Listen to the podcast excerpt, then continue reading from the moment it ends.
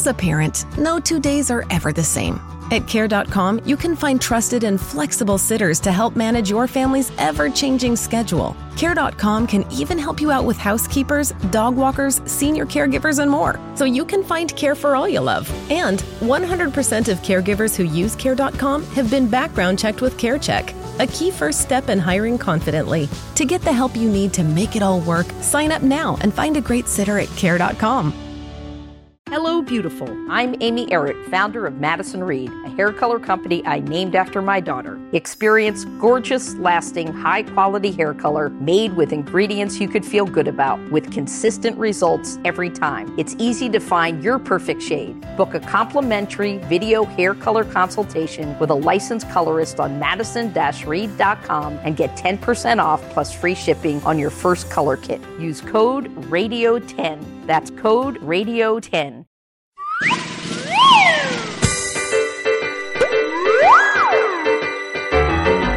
¿Qué tal, chicos y chicas? ¿Cómo están, amiguitos? Tengo una historia y te la contaré. Siéntate a mi lado y conocerás del amor de Jesús y también de su poder. Será mejor compartir de Dios. En cada historia más conocerás y al pasar el tiempo más te gustará. Verás como el poder de Dios salvó a ricos y pobres y por siempre cuidará de ti. Verás como el poder de Dios salvó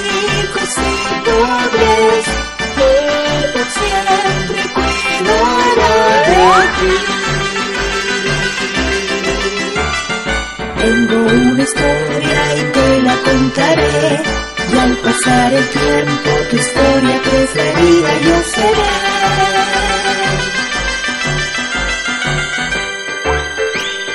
Tu historia preferida.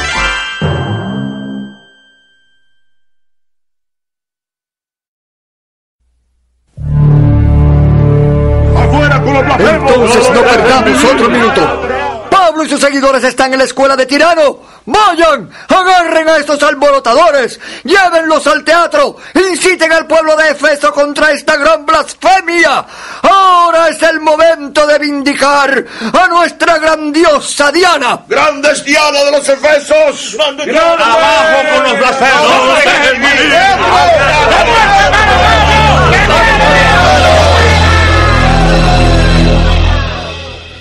¿Qué tal, chicos y chicas? Y también todos nuestros amigos que nos sintonizan. Estamos contentos que se hayan reunido para escuchar otro relato del tiempo de los apóstoles y de la iglesia primitiva.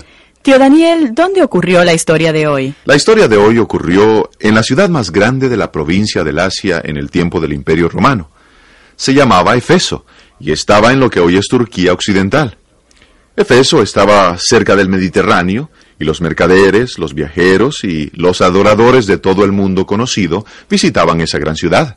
Así que el apóstol Pablo estaría muy interesado en establecer una poderosa iglesia cristiana en Efeso. Así es, tía Elena. Esa fue la mayor ciudad en la que trabajó durante su tercer viaje misionero, que lo inició en el verano del año 52. Este relato se basa en los capítulos 18, 19 y 20 de los Hechos de los Apóstoles. Y como de costumbre, supongo que experimentó muchos problemas. ¿Cuál es el título de tu historia, tío Daniel? Yo titulo mi historia Alboroto en Efeso.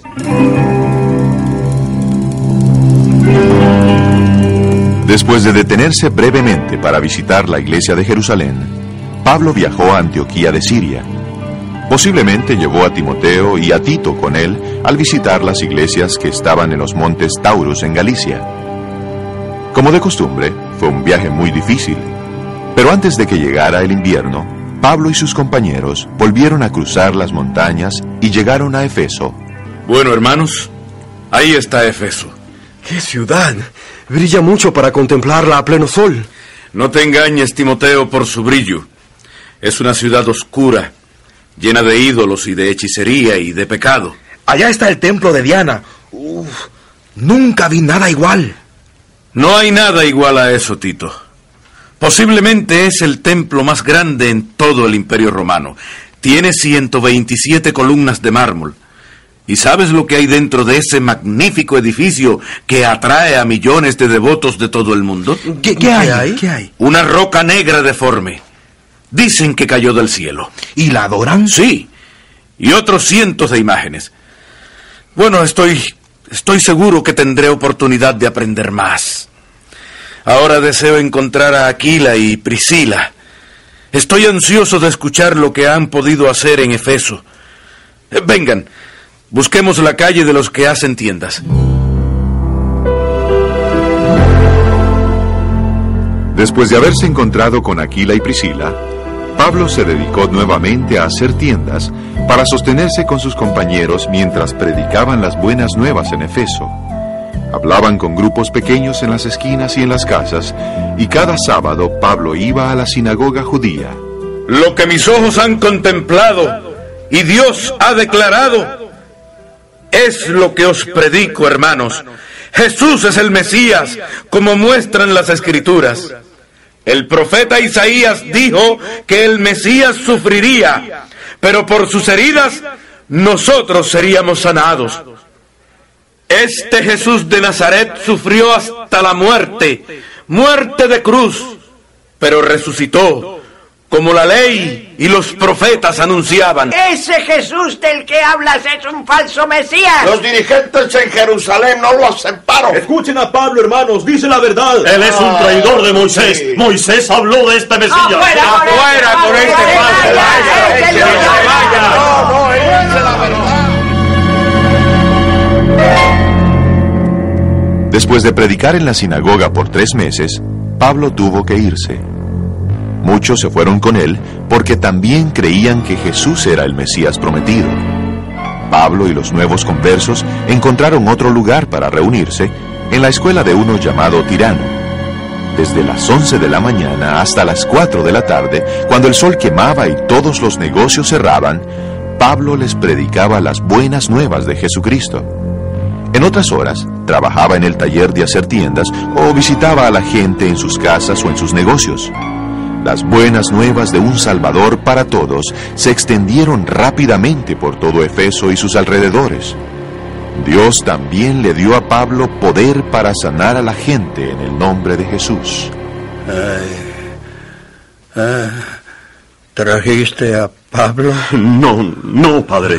No pude conseguir que viniera. Entonces moriré de esta enfermedad. Le rogué que viniera, pero la multitud lo apretó. Pero mira, traje su vincha. ¿Su pincha? ¿Y para qué sirve? Pablo dice que sanamos por el nombre de Jesús, no por Pablo. Así que toma esta vincha y pídele a Jesús que te sane. Muy bien. No pierdo nada, ¿verdad? Oh Jesús, creo que puedes sanarme. Creo... Creo que... Padre, padre, te está volviendo el color a tus mejillas. Estás sano. Sí, sí, siento poder que recorre mi cuerpo. El poder de Jesús. Estoy sano.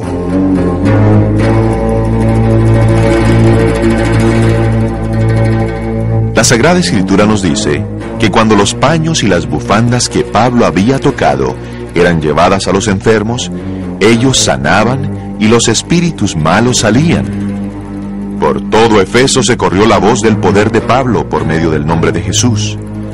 Pero la mayoría de los supersticiosos de Efeso no entendieron que las piezas de ropa eran como un símbolo del Mesías a quien Pablo predicaba. Creyeron que con decir una palabra mágica o usar una fórmula tendrían poder sobre las enfermedades y los demonios. Muchos tenían amuletos y hechizos de buena suerte y pergaminos con palabras y fórmulas mágicas. Muchos exorcistas se ganaban la vida ofreciendo curar a los enfermos y a los poseídos por espíritus malos usando esas fórmulas. Entre estos estaban los siete hijos de un tal Eseba, judío, jefe de los sacerdotes. Un día se encontraron con uno que tenía espíritus malos y lo rodearon. Ahí van los hijos de Seba. Cuidado, cuidado, cuidado. Van a expulsar el demonio que tiene Alejandro. No, eso es imposible. Demonio muy poderoso. ¿Quiénes son ustedes? Déjenme. Somos los hijos de Seba. Tenemos gran poder. No tienen poder sobre mí. Tengo más fuerza que siete hombres. Pero vamos a usar un nombre poderoso. ¿Usaremos el nombre que, que, que usa Pablo? Sí, sí, sí. Sí, a Pablo le da resultado. Es un nombre poderoso, sí. Es el mago supremo. ¡Salgan! ¡Salgan de aquí, hijos de Seba! No tienen poder sobre mí. ¡Los voy a despedazar! Os conjuro por Jesús, el que Pablo predica, que salgas de él. Sal, demonio, por el nombre de Jesús, al que Pablo predica. A Jesús conozco y sé quién es Pablo. Pero ustedes quiénes son. ¿Pero por qué no sirve? No lo sé, pero mira qué airado está. ¡Os voy a despedazar! ¡Vamos! El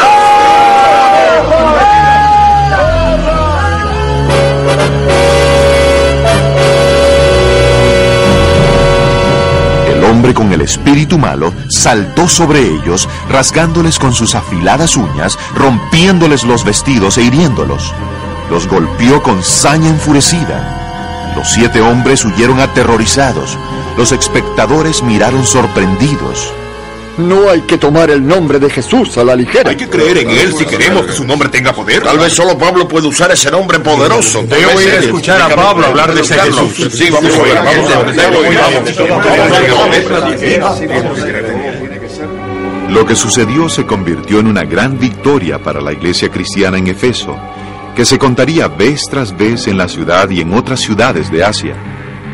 Durante los tres años que pasó en Efeso, Pablo hizo mucho por Cristo. Durante ese tiempo, Pablo escribió uno de sus mejores capítulos, un poema que a menudo se lo cita en todas partes del mundo.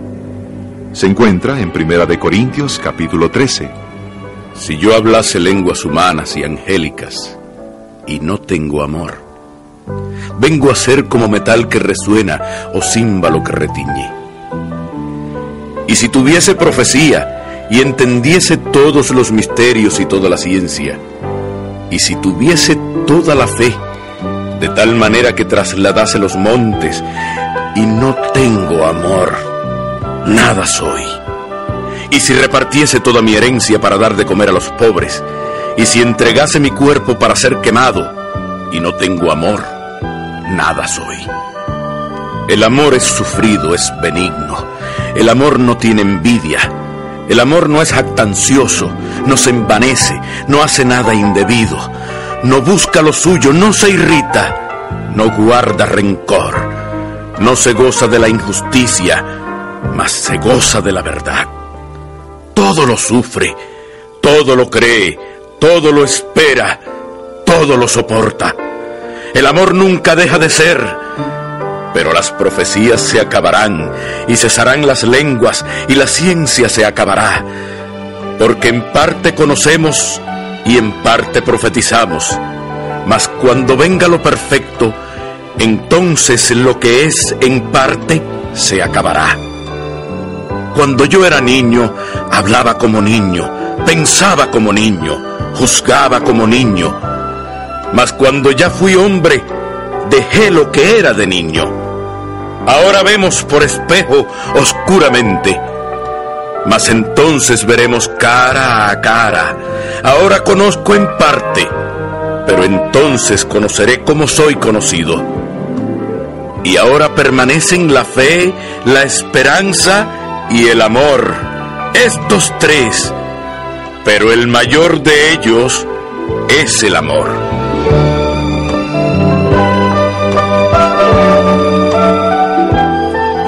Aunque Pablo escribió y predicó acerca del maravilloso amor de Dios, estaban surgiendo dificultades. Otra tormenta estaba a punto de estallar sobre Pablo.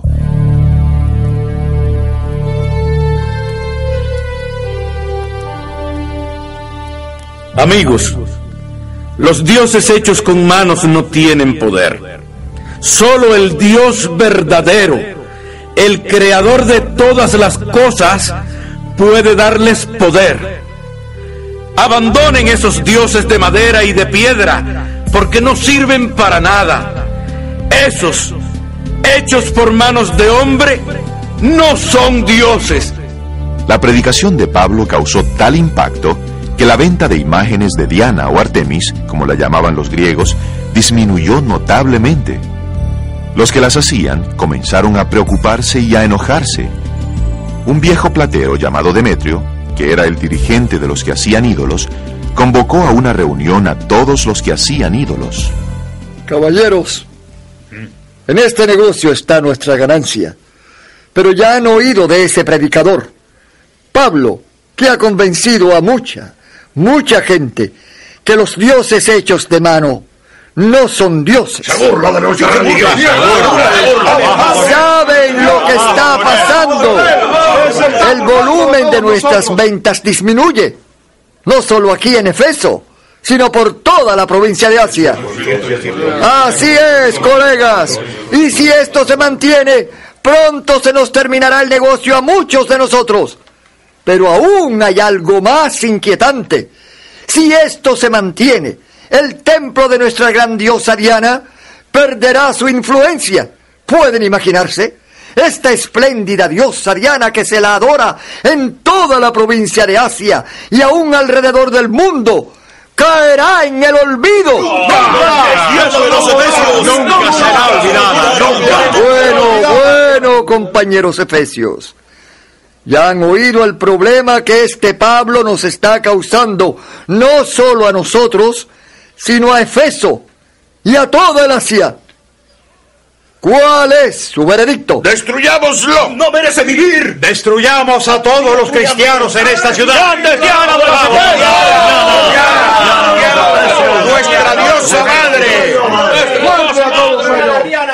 Entonces no perdamos otro minuto.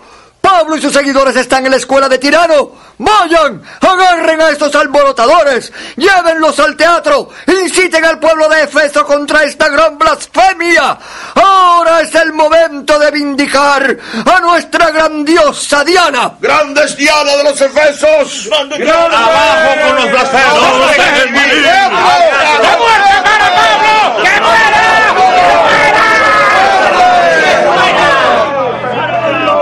Los fabricantes de ídolos se extendieron por la ciudad, reuniendo a mucha gente. El gentío fue en aumento a medida que se acercaban a la escuela de tirano.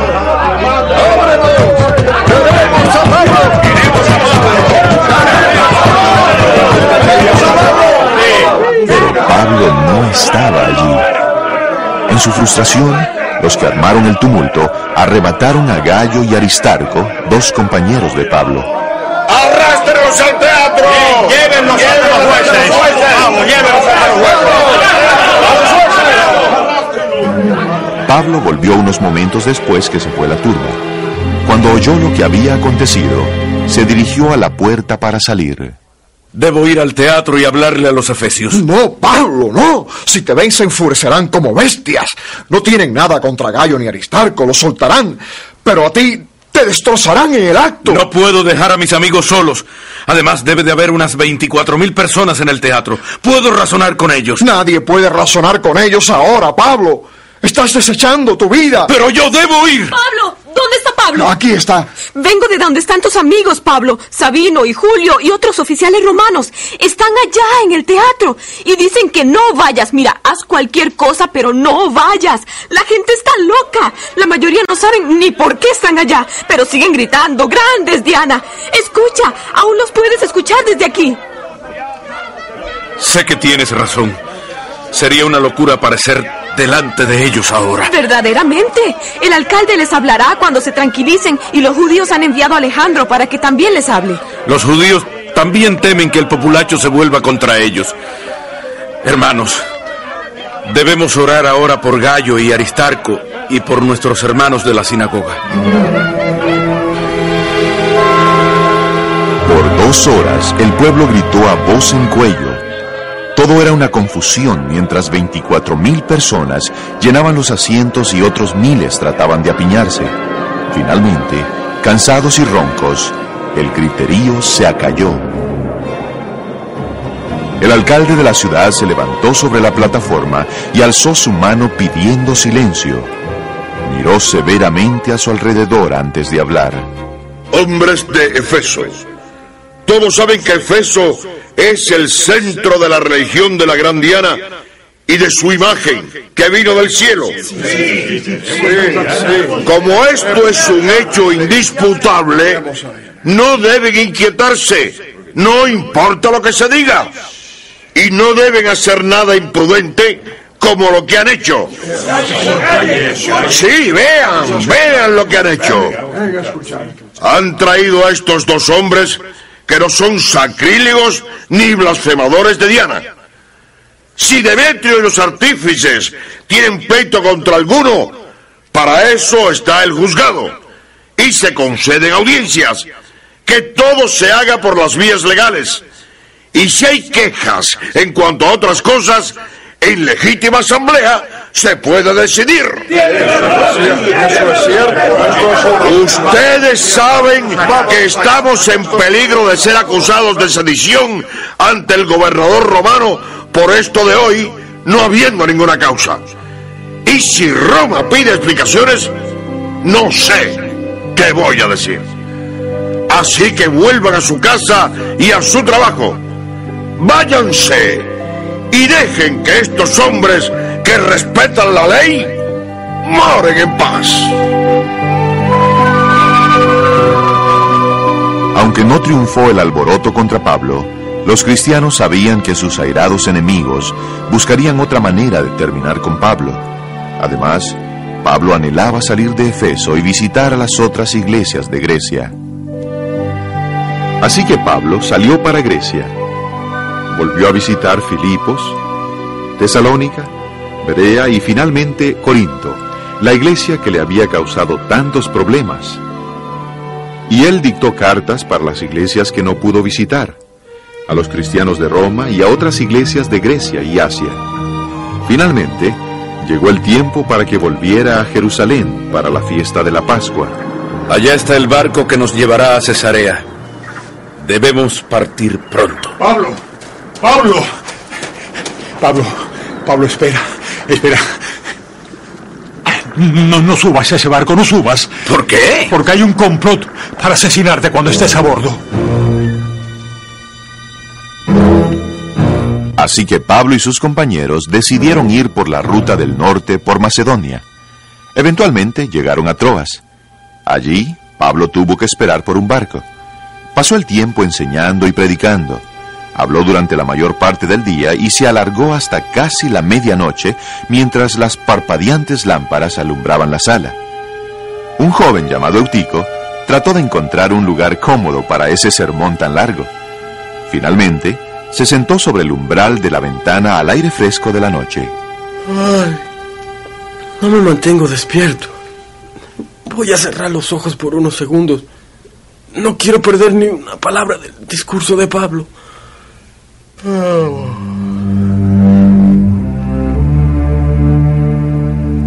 La siguiente cosa que Eutico supo fue que estaba cayéndose. Se cayó del tercer piso, se dio contra el suelo y todo se terminó.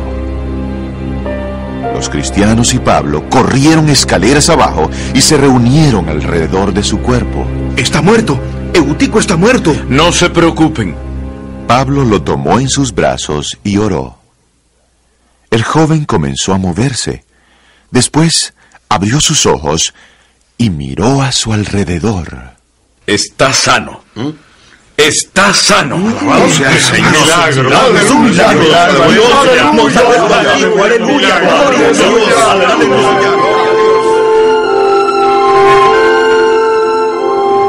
Pablo viajó por tierra y por mar hacia el sur, a Jerusalén, deteniéndose muchas veces para animar jóvenes iglesias. En el puerto de Mileto, volvió a encontrarse con los líderes de la iglesia de Efeso. Allí les dijo, Hice la obra de Dios con toda humildad, sí, y con muchas lágrimas, y tuve que hacer frente a graves peligros de los complots de los judíos contra mi vida. Nunca he rehuido de anunciaros la verdad, públicamente y por las casas, y testifiqué a judíos y a gentiles del arrepentimiento para con Dios y la fe en nuestro Señor Jesucristo. Y ahora, ligado yo en espíritu, voy a Jerusalén sin saber lo que me espera, salvo que el Espíritu Santo por todas las ciudades me da testimonio de que me esperan prisiones y tribulaciones. No me valdría la pena vivir si no usara mi vida para hacer la obra que me encomendó, de dar a conocer a otros las buenas nuevas acerca de Dios y su gran bondad y amor. Pero hermanos, me temo que no los volveré a ver. Y ahora, queridos hermanos, os encomiendo a Dios y a la palabra de su gracia, que tiene poder para sobreedificaros y daros heredad con los santificados.